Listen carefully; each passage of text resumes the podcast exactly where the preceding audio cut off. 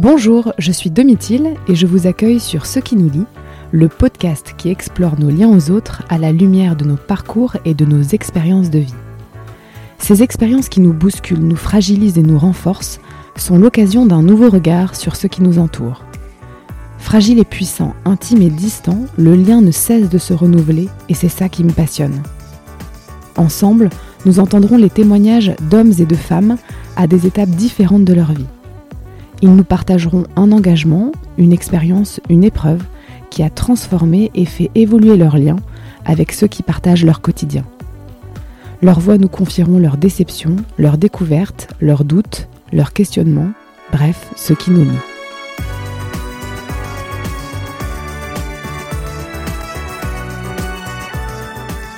D'abord, j'ai lu le livre d'Alexandre. Il porte bien son titre, Un souffle d'espoir. Quelque part, c'est ce que je recherche à travers ce qui nous lie. Le temps d'un enregistrement, regarder nos expériences autrement. Donner du courage et de l'espoir à celles et ceux qui l'ont perdu.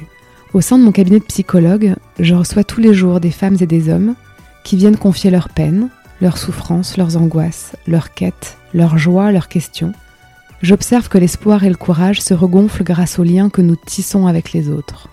Alors oui, parfois, nos liens peuvent aussi nous entraver, nous empêcher. Nous ressentons le besoin de nous délester de certains enjeux, pour mieux choisir, s'accorder, se réajuster aux autres et à soi-même. Mais l'essence même du lien, c'est la chaleur, le réconfort, la tendresse, l'amour, à l'image de la jeune maman qui reçoit son nouveau-né dans ses bras. La rencontre avec Alexandre, c'est un peu un retour à l'origine de la vie. Sans heurts, tout doucement, malgré lui, il nous ramène à la réalité de notre existence qui n'est pas éternelle. Mais je vous vois venir. Vous êtes en train de vous dire qu'on repart sur quelque chose de triste, de plombant, et qu'on n'a pas besoin d'entendre qu'on va tous y passer un jour. Alors tendez bien votre oreille. À travers son parcours hors norme, celui d'un jeune homme atteint de la mucoviscidose et greffé des deux poumons, vous allez entendre son témoignage. Alexandre nous parle de son lien à son donneur, celui qui vit en lui et qui lui permet de poursuivre sa vie et pas qu'à moitié. Il nous confie sa vision du lien et de la relation avec les autres, ce qui compte pour lui, ce qu'il porte et le rend heureux, tout simplement. Brigitte Macron l'exprime d'ailleurs mieux que personne dans la préface de son livre. Pour cela, il fallait au moins être deux.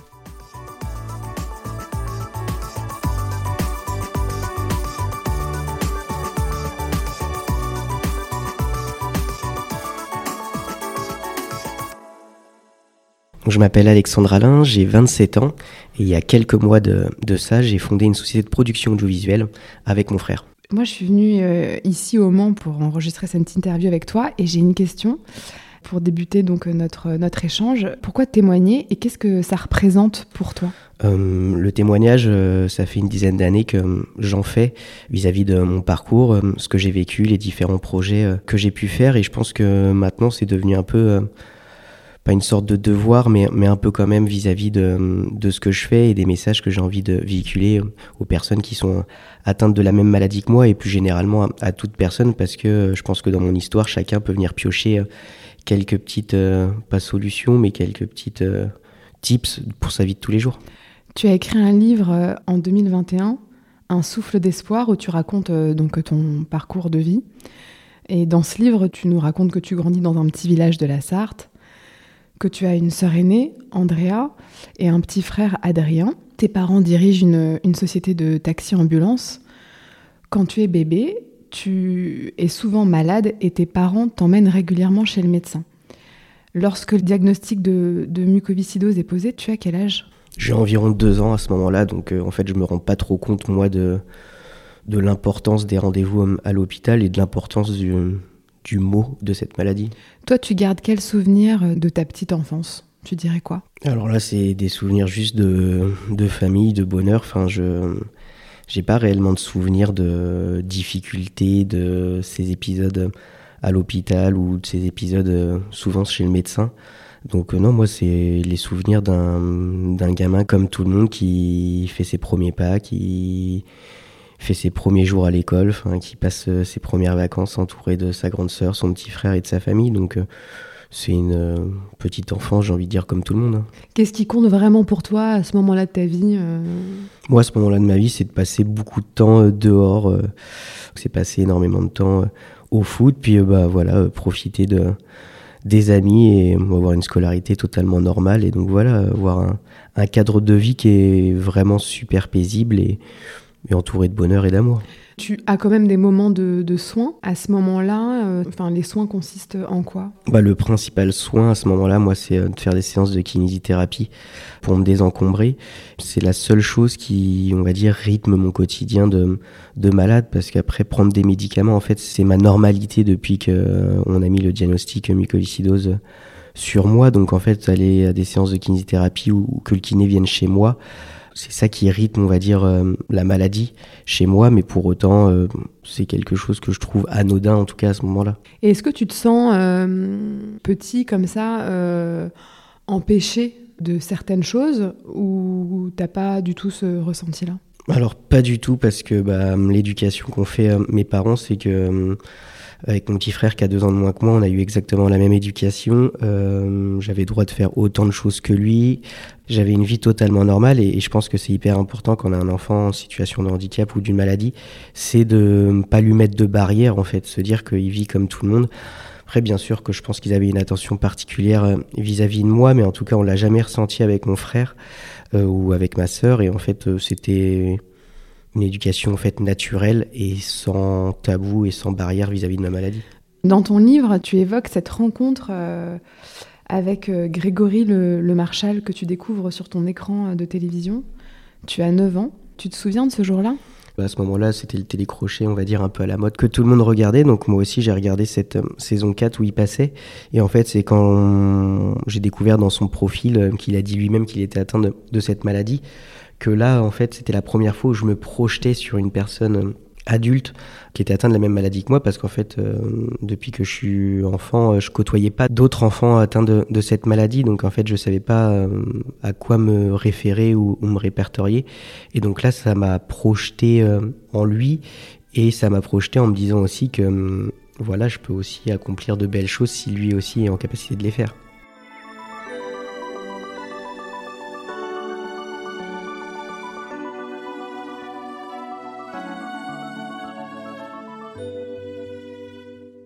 Qu'est-ce qu'il représente pour toi à cette période de, ta vie, euh, Grégory Le Marchal? C'est un véritable modèle. quand on est gamin, on a envie de ressembler aux footballeurs qu'on aime ou, des choses comme ça. Et ben moi, c'était de, lui ressembler à lui en profitant de, chaque instant comme euh, lui pouvait le faire. Et donc, euh, forcément que je me suis identifié à ce qu'il pouvait être en tant que jeune adulte. Quand tu rentres au, collège, donc tu continues à, faire beaucoup de sport, je crois. Et puis, c'est aussi les amis finalement, parce que c'est le foot, je crois, que tu pratiques régulièrement, donc c'est un, sport collectif où, vous vous retrouvez, vous vous réunissez, vous partagez euh, voilà, un, moment euh, sympa, agréable. Oui, c'est ça, parce que, bah, comme tu disais, je viens d'un petit village, d'une petite école, donc en fait tout le monde se connaît. Donc on passait énormément de temps euh, tous ensemble. Et même dans cette question de la maladie, dans, mon équipe de foot, je pense pas qu'ils, et j'en suis même certain, ils se posaient pas la question de savoir comment j'allais ou comment j'allais pas. Enfin, en fait, c'était naturel parce que bah, on a grandi ensemble, on a évolué euh, les uns à côté des autres. Parce que toi, à ce moment-là, euh, quand tu rentres au collège, quelle est ta vision de, de la relation euh, d'amitié Qu'est-ce qui est important pour toi finalement Bah, à ce moment-là, en fait, j'ai, on va dire, deux, trois vraiment meilleurs amis. Valentin, ce meilleur ami à, à, cette époque, c'est même des prises de tête avec lui pour que je fasse mes arrêts au sol, etc. Parce qu'il il sait l'importance que ça a pour moi et même je sais qu'il y a une forme de protection vis-à-vis de moi euh, sur ce qui m'arrive et même euh, c'est aussi une sorte de solidarité parce qu'en fait euh, aller chez le kiné le midi sur mes temps de pause bah, ça veut dire que je dois aller manger tout seul à la cantine etc et en fait avec avec Valentin et un autre ami Antoine bah, ils se disent bah, on va manger plus tôt avec Alexandre et on va sortir du collège avec lui on va l'accompagner jusque au cabinet.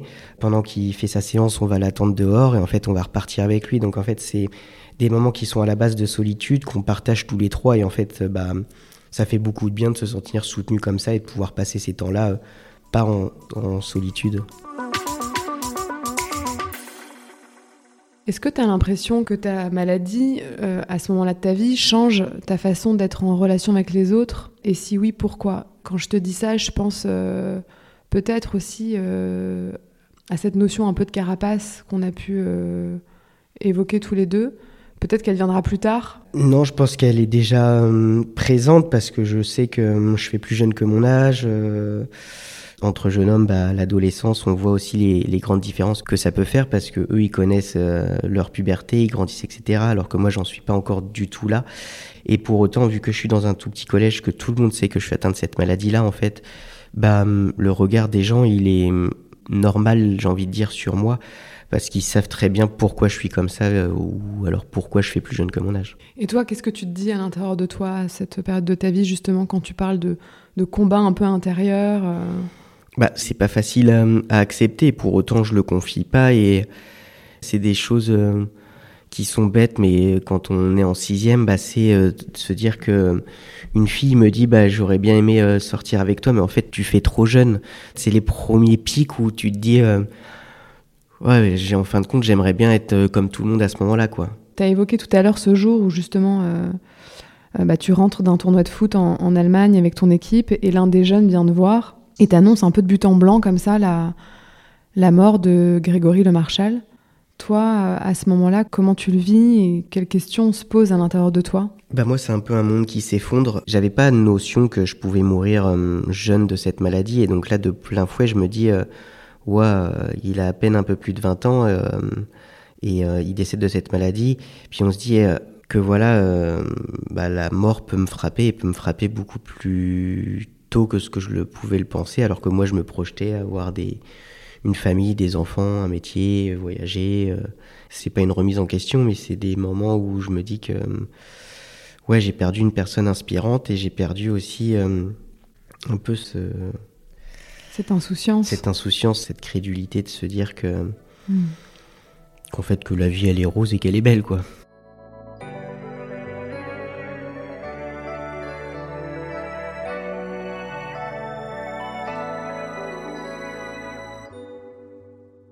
À ton entrée euh, bah, au lycée, la mucoviscidose gagne du terrain et euh, les médicaments que tu prends ne suffisent plus. Et donc ce sont aussi les premières euh, hospitalisations. C'est aussi le moment où on te pose une gastrostomie. Et donc c'est aussi les premiers signes un peu aussi visibles voilà, extérieurs de, de la maladie. Comment toi tu le vis dans ton lien avec les autres justement? C'est les premières fois où je viens avec une perfusion à l'école et donc en fait euh, forcément le premier jour les gens ils regardent un peu. Et en fait à chaque fois après que je revenais euh, en cure euh, sous perfusion avec moi en cours en fait c'était devenu une véritable normalité pour les autres aussi autour de moi. C'est aussi les premiers signes où en fait la maladie se voit j'ai envie de dire physiquement. Parce que cette gastrostomie là je bah, je l'ai ça dépasse de mon ventre. Et donc forcément que c'est pas des mm, moments faciles elle te sert à quoi en fait cette gastrostomie? Elle me sert à m'alimenter parce que bah, ma courbe de poids est vraiment beaucoup plus basse que la normale. Et donc en fait, le, cette gastrostomie, au départ, on me dit on va te la poser pour un an et je vais l'avoir pour 5-6 ans. J'ai aussi une reconnaissance des personnes qui m'entourent depuis euh, en fait le début de ma vie parce que j'ai une forme de générosité, j'ai une forme d'acceptation et j'ai une forme d'amour qui m'entoure qui est hum, assez forte, assez invraisemblable. J'ai cette capacité de me fédérer autour de moi, mais c'est les gens aussi qui ont envie de, de m'accompagner. Euh, voilà, j'ai beaucoup de chance d'avoir euh, cet amour euh, autour de moi.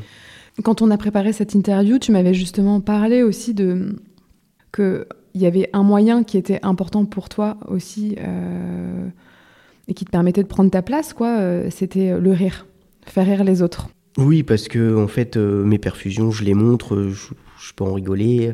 La gastrostomie, je la montre, je peux en rigoler. Alors que c'est des choses qui me font intérieurement beaucoup souffrir, mais, euh, mais au moins comme, comme ça, j'évoque le sujet de façon euh, plus légère.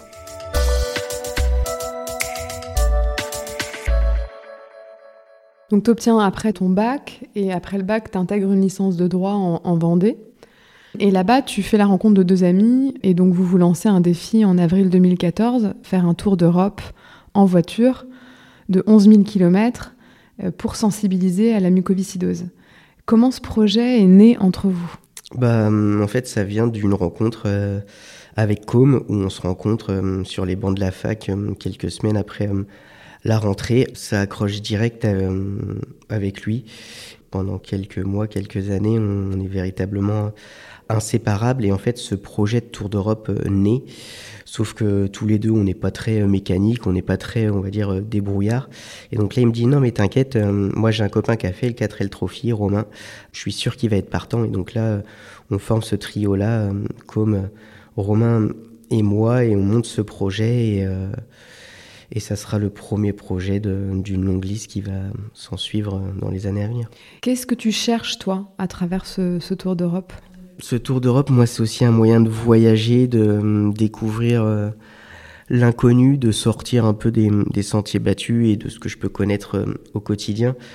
Et en fait, d'être épaulé par Com et Romain qui ont déjà vécu des choses semblables, parce que Com a fait un échange, il a vécu au Brésil, Romain a déjà fait c'est un peu un baroudeur dans l'arme, un peu un, débrouillard. Et donc en fait, ces jours en Europe à, leur côté, ça m'apprend aussi beaucoup sur moi ce côté débrouillard, de ne pas avoir peur, de ne pas avoir peur de l'inconnu. Et en même temps, ça permet de montrer euh, que c'est pas parce qu'on est atteint de cette maladie qu'on peut pas voyager, qu'on peut pas barouder entre amis.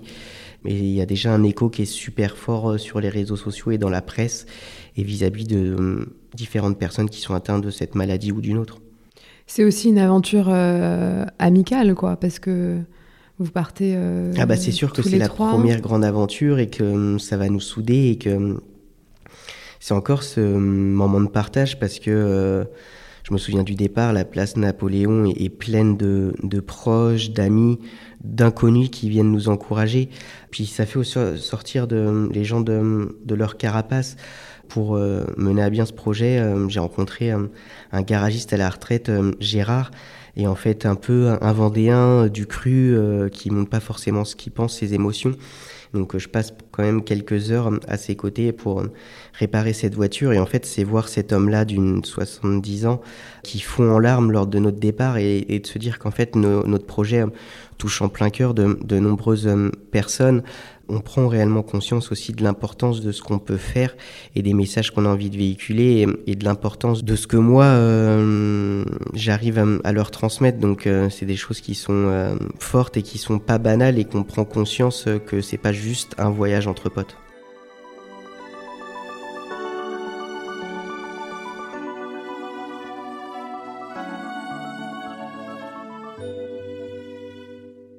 En fait, on reçoit beaucoup d'amour, donc euh, c'est vachement fort. Et en fait, c'est un condensé d'émotions qu'on a tout de suite envie de retrouver. C'est pour ça que quand on se lance dans des projets comme ça, souvent on met un pied à l'étrier et qu'on a envie de repartir sur d'autres projets. Hmm.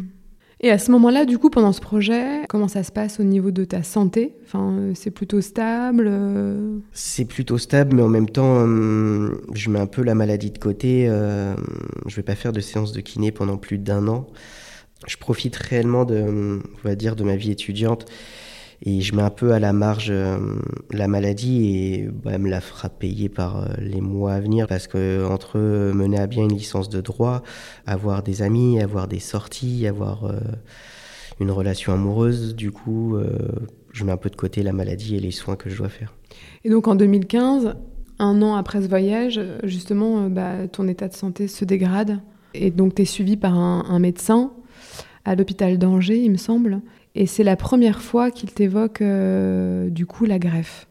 Le médecin me dit, bah, Alexandre, euh, ça serait peut-être bien que euh, tu commences à, aller voir le centre de greffe le plus proche de chez toi parce que bah, on commence à se poser des questions. Et en fait là, moi, c'est un véritable coup de massue pour moi parce que j'y étais pas du tout, du tout prêt. Je pensais pas que j'en étais là. Bah ça, faut le digérer et c'est pas forcément facile, quoi. Et pourquoi est-ce qu'il t'évoque la greffe? Parce que ta capacité respiratoire a diminué? Elle a diminué, on n'arrive pas à la faire augmenter. Les hospitalisations sont de plus en plus euh, récurrentes. Les cures antibiotiques, bah, au début ça fonctionne super bien et maintenant ça fonctionne beaucoup moins bien parce que mon corps euh, bah, est devenu euh, tolérant à ces doses-là. Donc, donc à un moment donné, bah va falloir se poser des questions et c'est pas forcément facile. Et toi, tu le ressens très concrètement que ta capacité respiratoire elle a diminué? Oui, mais en fait, je m'y suis habitué en fait. C'est bête, mais je mène une vie normale. Je sors comme tout le monde, je profite comme tout le monde. Et oui, parfois, bah, je suis beaucoup plus fatigué, mais je vais en cours. Enfin, et en fait, c'est ma mentalité, c'est de me dire que hum, c'est pas parce que tu es fatigué, c'est pas parce que tu es malade que hum, t'as pas le droit de faire les choses et que tu dois pas faire les choses. Et donc, hum, je pensais pas en être là dans mon état de santé. Ou en tout cas, je me le cachais. Combien de temps il s'écoule entre donc ce rendez-vous-là où il t'évoque la greffe et euh, ce jour où tu reçois l'appel qui t'annonce qu'un greffon est disponible pour il toi se passe à peu près deux ans. D'accord. J'ai le temps de terminer ma licence. Mentalement, c'est mon objectif de me dire que je dois terminer cette licence avant d'être mis sur liste de greffe. Et je sais que mon année de master est pour moi une année d'option. Que c'est pas grave si je la termine pas, que au moins j'ai terminé l'échéance de ma licence. Que voilà, tu prends le master qui est pas très loin de la famille à Angers et que tu te laisses un peu couler par le rythme de la vie et que tu verras bien où ça te mène et que te mets pas d'objectif et te mets pas de pression vis-à-vis de ça. Et alors, comment ça se passe, justement?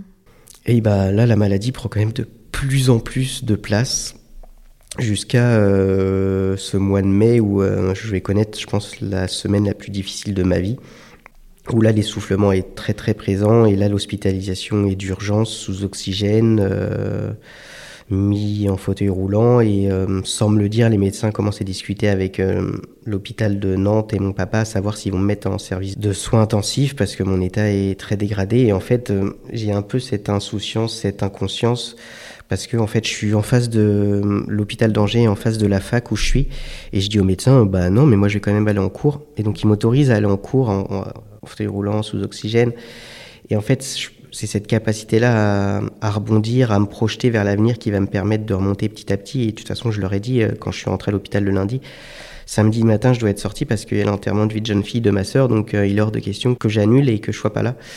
Et là, les médecins me prennent un peu pour un fou. Et pour autant, je pense que quand on a des objectifs, et eh ben, notre corps décuple notre force. Et en même temps, je souffre terriblement cette semaine-là euh, et j'ai l'impression de suffoquer, d'étouffer hein, sur place. Mais en même temps, j'ai une forme de confiance en moi et je sais que je serai présent samedi matin pour ce week-end aux côtés de ma sœur et de mon beau-frère. Euh, la journée du samedi, euh, je suis quand même en fauteuil roulant à côté de ces amis-là. J'arrive à profiter un peu d'eux, mais par contre, bah, je donne un peu tout ce que j'ai. Et donc, en fait, le samedi soir à 20h, j'ai besoin de, de me mettre au lit et là, je m'écroule jusqu'au lendemain. quoi. Et puis, il y a ce jour, du coup, où tu reçois un appel d'un numéro inconnu. Tu es où ce jour-là et qu'est-ce qui se passe Ce jour-là, je suis dans la maison de famille où, j'ai grandi depuis que je suis gamin. Euh, ce soir-là, je mange euh, entouré de ma sœur, mon beau-frère, mon père, euh, mon grand-père et mon petit frère. Et je dis à mon père, ça fait une trentaine de jours que je suis sur liste d'attente. Et je lui dis, ça serait cool que ce soit ce soir parce que j'en ai marre d'attendre. Et lui me dit, non, non, je suis fatigué. Et donc là, je rentre dans la maison de famille et je suis au téléphone avec Com à ce moment-là. Et là, il y a un numéro euh, inconnu qui m'appelle et je dis, bon, si c'est important, ils rappelleront. Et en fait, quand je raccroche avec Com et que j'écoute ce message, bah, c'est le message euh, bah, le plus important de ma vie parce que bah, c'est l'hôpital qui me dit qu'il y a un greffon qui m'attend et donc euh, que je suis attendu à l'hôpital de Nantes.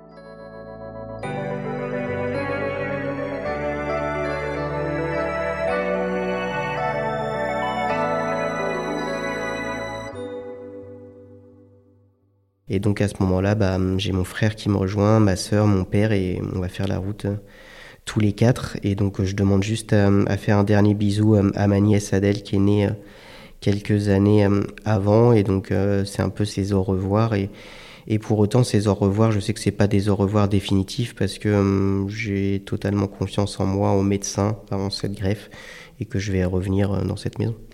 Donc c'est le 17 juillet 2017, tu reçois les poumons d'une personne que tu ne connais pas, qui va te permettre de poursuivre ta vie aussi et de retrouver ton souffle. Et quelques années plus tard, donc tu écris euh, ce, ton livre, Un souffle d'espoir, où tu retraces euh, donc tout ton parcours. Et tu fais le choix euh, d'ouvrir ton livre avec cette lettre fictive un peu hein, que tu adresses à ton donneur. Tu y parles de votre lien que tu qualifies d'indescriptible. Je te cite tu vis en moi, je te fais vivre et tu me permets de vivre. Finalement, toi, qu'est-ce que tu cherches à exprimer à travers cette lettre? J'ai une totale euh, reconnaissance de cette personne, de sa famille qui m'a fait don de ses poumons parce que euh, ça me permet de vivre, ça m'a permis de voir euh, naître mes deux autres neveux, ça m'a permis de me lancer dans ce projet entrepreneurial avec mon frère, ça m'a permis de me lancer dans des projets d'aventure, ça m'a permis de recevoir beaucoup d'amour. Et en fait, cette personne-là, hum, je lui dois de vivre. On vit ensemble. Elle n'a pas besoin que je me confie à elle pour savoir ce que je pense, ce que je ressens. C'est un amour qui est hum, indescriptible. C'est un lien qui est... où on peut pas mettre de mots. Elle m'a sauvé la vie. Je me dois de hum, faire tout ce que je fais aujourd'hui pour elle aussi, pas seulement pour moi, pour sa famille aussi. Et donc forcément que c'était important pour moi d'ouvrir ce livre par cette lettre, mettre des mots sur ce que je peux ressentir vis-à-vis d'elle et en même temps euh, montrer que le don d'organes ça sauve réellement des vies et j'en suis la preuve parce que euh, si j'en suis là aujourd'hui c'est grâce à elle et, euh, et, que mon chemin continue c'est un peu notre chemin maintenant. Est-ce que tu dirais que ce lien justement il a évolué avec le temps?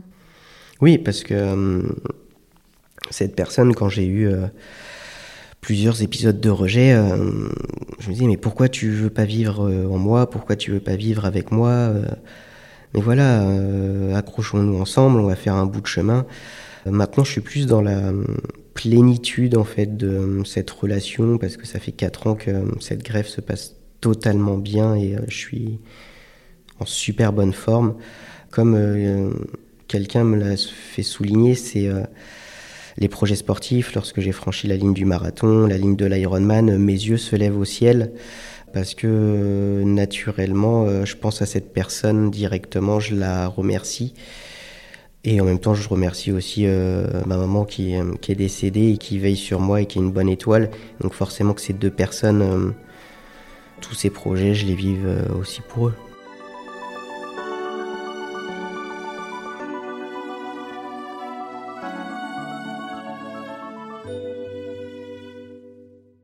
Tout au long de ton parcours de soins, tu évoques des rencontres aussi avec des soignants. Et tu racontes dans ton livre euh, que ces liens-là, ils peuvent autant te regonfler d'énergie et d'espoir, comme parfois t'abattre et te faire perdre l'espoir. En fait, c'est vraiment euh, loin d'être neutre tout ça, c'est presque passionné comme lien. Euh. tu dirais quoi, toi? Les soignants, comme tu dis, ont on fait beaucoup aussi pour moi, une infirmière a été là pendant une semaine euh, à mon réveil après la grève. C'était elle qui euh, s'occupait de moi euh, pendant une semaine. Et en fait, elle m'a donné une confiance et, et cette carapace que j'ai toujours eue, en fait, bah, je l'ai enlevée avec elle. Aujourd'hui, six ans après, je peux même pas dire son prénom, je m'en souviens pas. Mais je sais le réconfort qu'elle m'a apporté, je sais le soutien sans faille qu'elle a été pour moi pendant une semaine. Je me suis ouvert à elle, je me suis confié à elle. Ces gens qui exercent en soins intensifs, en réanimation, euh, je ne sais pas comment ils font parce que euh, c'est des relations qui sont hyper fortes, qui sont fusionnelles, c'est leur métier. Et je me souviens aussi de euh, ces deux médecins qui ont été en charge de, de moi quand j'étais en soins intensifs et réanimation Carole euh, et Jean, et où euh, c'est de l'humain pur, quoi. C'est tellement fort et tellement réconfortant. Et en fait, ils nous demandent de nous laisser en totale confiance en eux. Parfois, il y a de la compréhension vis-à-vis euh, d'autres médecins. J'ai vécu ça avec un pneumologue à l'hôpital de Nantes où, où en fait, c'est une forme de protection qu'elle a, je pense, vis-à-vis de moi, vis-à-vis -vis des personnes qui sont greffées et où en fait, euh, je pense qu'elle a cette mentalité où euh, pendant plusieurs années, où elle a été en charge de personnes qui ont été greffées, mais qui étaient déjà bien avancées dans la vie, qui avaient déjà eu un métier, qui avaient déjà eu des enfants, qui avaient déjà voyagé. Sauf que moi, euh, quand je suis greffé à 21 ans, j'ai encore tout à faire, j'ai encore tout à me prouver, j'ai encore tout à explorer. Et où en fait, je pense qu'elle elle a peur de que je me mette en danger. J'essaie de lui trouver des, des circonstances atténuantes vis-à-vis de ses mots et de ses paroles qu'elle a pu avoir envers moi. Mais euh, il y a une certaine euh, rancœur, rancune que j'ai envers elle parce que euh, dans toute pathologie, dans toute maladie, pour rebondir, le mental et la psychologie fait énormément. Et en fait, elle m'a mis à terre à un certain moment. Et heureusement que j'ai eu ses amis du Tour de l'Atlantique, heureusement que j'ai eu ma famille, heureusement que j'ai eu des amis qui m'ont reboosté, qui m'ont regonflé. Parce que euh, si on n'a pas ce soutien-là, on se laisserait à terre et en fait, on se laisserait euh, petit à petit euh, mourir. Justement, tu parles de, donc de ce tour de l'Atlantique. en novembre 2017, donc c'est quatre mois après ta greffe, un deuxième projet naît, celui d'une traversée de l'Atlantique. Comment ce projet est né? Bah, ce projet, il est né de, de Romain qui vit à Sablé à ce moment-là, donc à côté de chez moi, et qui me dit il y a mon frère qui est dans les parages, viens manger au resto avec nous, on voudrait te parler. Donc là, bah, je dis oui, oui, pas de souci. Euh, j'arrive et en fait, ils me parlent de ce tour de l'Atlantique qu'ils ont euh, comme idée, eux, avec un autre ami à eux, Jérémy. Ils disent, bah Alex, on sait euh, cette envie que tu as depuis le Tour d'Europe de te relancer dans un nouveau projet. Est-ce que ça te dit, après le Tour d'Europe, un tour de l'Atlantique? Et là, ni une ni deux, je dis, Banco, on y va. je pense que j'ai pas totalement conscience des effets que la grève peut avoir sur moi, des répercussions dans ma vie au jour le jour. Et en même temps, si on prend tout en compte, je pense qu'on n'avance pas. Et donc en fait, je dis c'est parti et euh, on va mener à bien ce projet, coûte que coûte.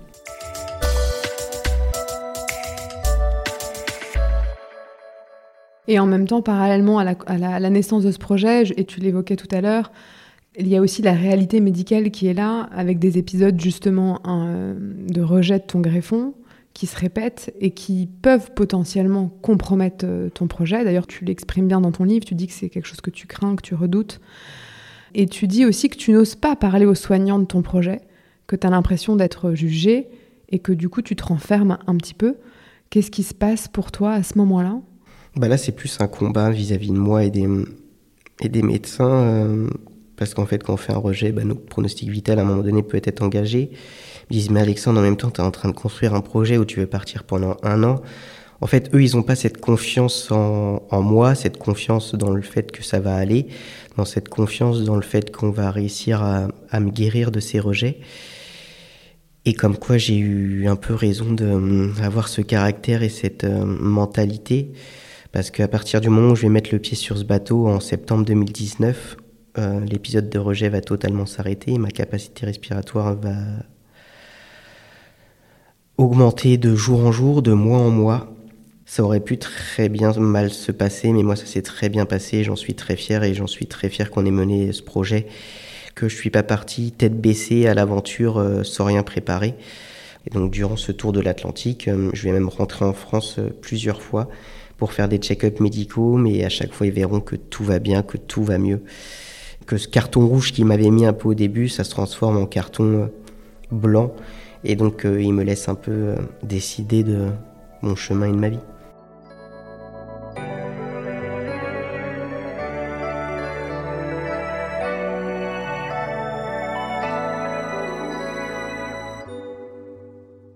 Dans la tourmente, justement, euh, le moment où, où c'est compliqué aussi de, de, se comprendre quoi, avec certains soignants, tu évoques beaucoup la relation avec ton père et tu dis, cette phrase, moi, qui m'a marqué, il relance en moi la machine de la vie, même si je viens de prendre conscience que j'ai une épée de Damoclès au-dessus de ma tête.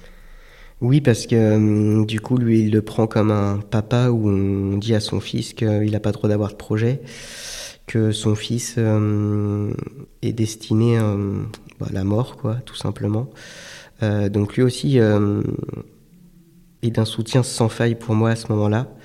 Et en fait, je sais aussi qu'il a peur de ce projet. Mais euh, il sait que j'en ai besoin, il sait que c'est ça qui me fait vivre, qui me fait avancer. Il se mêle à ce projet et euh, oui, il relance euh, cette machine de vie en moi. Et en fait, depuis que je suis gamin, même quand ça va pas, il, sait que j'ai besoin de profiter de la vie dans tous les sens, peut-être parfois avec excès, en, en, brûlant un peu les étapes.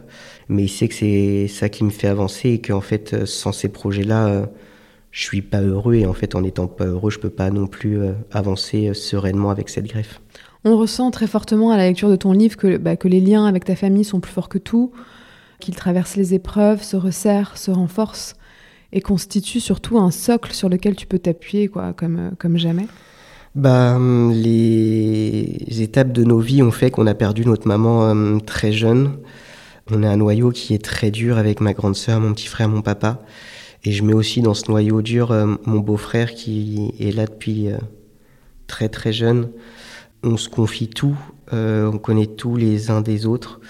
J'ai pris aussi conscience de, lors de ce tour de l'Atlantique que quoi qu'on fasse, quoi qu'il arrive, la famille reste toujours et c'est ça le plus important. mes neveux et nièces sont pour moi comme mes enfants, c'est la prunelle de mes yeux. Si je passe pas deux semaines sans les voir, c'est déjà beaucoup trop long. Donc oui, la famille est un moteur exceptionnel qui m'a permis d'aller loin et qui me permet aujourd'hui encore d'aller super loin et, maintenant de pouvoir euh, vivre cette euh, vie d'entrepreneur avec côté de mon frère. Donc euh, c'est quelque chose de, fort. Que mon beau-frère m'accompagne maintenant sur mes projets sportifs, c'est aussi des partages qui sont tellement beaux que ma sœur soit là dans toute l'organisation à côté. En fait, c'est hum, des moments de partage qui sont uniques et privilégiés, je pense. Finalement, tu, bah, tu vas aller réaliser cette traversée de l'Atlantique. Et puis tu écriras aussi dans ton livre que bah, cette traversée, a permis une véritable introspection. Tu dis comme si on regardait à l'intérieur de soi. Qu'est-ce que tu veux exprimer euh, à travers cette phrase? Je suis quelqu'un qui est beaucoup sur mon téléphone, qui est sans cesse euh, en mouvement. Et donc là, en fait, de se retrouver sur un bateau, sur une traversée pendant une vingtaine de jours, en fait, on se ressent sur ce qu'on a envie de faire, on se ressent sur les vraies personnes, on se ressent sur ce qu'on veut entreprendre dans l'avenir. Et donc, euh, en fait, on, prend ce temps-là pour soi et c'est un temps qui est vraiment précieux. Tu finis ton livre euh, sur l'amour et tu dis que pour la première fois, tu as déposé les armes et ta carapace. Qu'est-ce que tu veux dire par là? Qu'est-ce que ça représente pour toi de déposer les armes et sa carapace? Bah, hum, l'amour, je pense que hum, je suis quelqu'un qui est, on va dire, amoureux de la vie, amoureux de l'amour euh, en général, avec, hum, avec passion et avec désir. Et, l'amour fait aussi avancer et fait partie de, ma vie euh, depuis, euh, depuis longtemps. Et en fait, toutes les personnes avec qui j'ai pu vivre une relation amoureuse, chaque personne m'a apporté. Et, euh, et, oui, au retour de ce tour de l'Atlantique, euh, j'ai réussi à enlever totalement cette carapace et à euh, voir cette confiance en moi et ce non-jugement. Et en fait, il n'y a que l'amour qui peut aussi décupler ça et donner, et donner cette force dont on a besoin. Et en fait, ce sentiment où on n'a pas besoin de, tricher, pas besoin de, de calculer et où on peut, on peut juste s'aimer comme on est, quoi.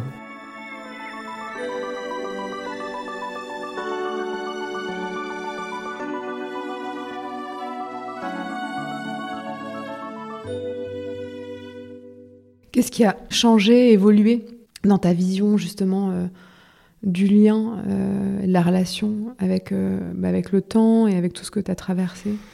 Je vois que chaque personne que je rencontre, en fait, c'est de nouveaux apprentissages, c'est de nouvelles ouvertures parfois d'esprit, de nouvelles aventures. Et en fait, en s'ouvrant parfois à toutes ces rencontres, on en perd d'autres personnes parce que bah, je ne fais pas de choix. En fait, je dis oui à, tout, je dis oui à toutes les sollicitations, parfois au détriment de, certaines personnes qui sont déjà là de base. Mais après, ceux qui restent réellement, ce noyau dur, savent que ça fait partie de ma vie et ils ne me jugent pas là-dessus. On sait avec euh, les réels amis, qui je pense ne sont pas beaucoup, qu'on peut ne pas se donner de nouvelles pendant plusieurs semaines, plusieurs mois, et qu'en fait, quand on se retrouvera, bah, tout sera naturel. quoi. Et puis aujourd'hui, les projets ne s'arrêtent pas parce que tu as couru aussi le, marathon euh, avec ton chirurgien, je crois, qui t'a greffé. Tu as réalisé aussi un Ironman. Puis là, tu participes, euh, redis-moi. À l'ultramarin euh, le 30 juin. Donc tu vas courir 57 57 km sur un relais où il y en a 175 à faire. Le chirurgien qui m'a greffé, Antoine, m'a relancé dans ce projet avec un autre chirurgien et un anesthésiste et ce lien qu'on peut avoir euh, avec Antoine, c'est quand même cette personne qui, avec toute la pudeur qu'il peut avoir, toute euh, la générosité, bah, elle m'a quand même sauvé la vie. Elle fait partie de ce maillon des personnes qui, sans eux, je ne serais pas là. Et en fait, euh, maintenant, on a une relation amicale qui est aussi au même titre que mon donneur, qui est pas descriptible parce qu'en fait, il fait partie des gens qui m'ont sauvé la vie. Alors du coup, euh, c'est vrai que je reviens souvent à ton livre, mais euh, c'est, euh, je me suis beaucoup appuyée dessus pour construire notre échange. Ta préface a été écrite par Brigitte Macron. et je la cite, Le parcours d'Alexandre aurait pu être écrit d'avance, même lorsqu'il ne lui restait qu'un soupir d'air dans les poumons, contraint par l'avancée de la mucoviscidose, son regard n'a pas lâché le cap qu'il s'était fixé, dépasser la maladie, aller le plus loin possible, pour cela, il fallait au moins être deux. Donc le, point de départ de la vie, c'est le lien, c'est ça? Oui, puis euh, ces mots, quand je les ai lus pour la première fois, ça résume totalement euh, ce que j'ai envie de véhiculer, ce que je suis euh, au quotidien. Je fais pas les choses pour que les gens me lancent des louanges ou des fleurs ou avec des belles images vis-à-vis de moi. Je le fais naturellement. Et donc, si la première dame a eu ces mots pour moi en ayant connaissance de mon parcours, de nos rencontres, de nos échanges, bah, ça me va trop au cœur. Et, euh, oui, le lien que je peux avoir avec chacune des personnes qui, qui m'entourent, que je rencontre, c'est à chaque fois un lien différent et privilégié.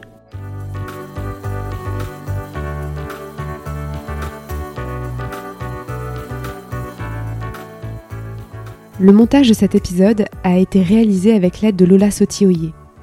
La musique a été composée par Thomas Laverne. Je suis Domitil Tassin et vous écoutez Ce qui nous lie le podcast qui raconte l'évolution de nos liens au gré de nos parcours de vie. Pour soutenir ce qui nous lie, n'hésitez pas à vous y abonner, lui mettre 5 étoiles ainsi qu'un commentaire, c'est vraiment ce qui m'aide le plus. Je vous retrouve toutes les 3 semaines pour un nouvel épisode. Car le salut c'est le lien, et sans le lien, il n'y a rien.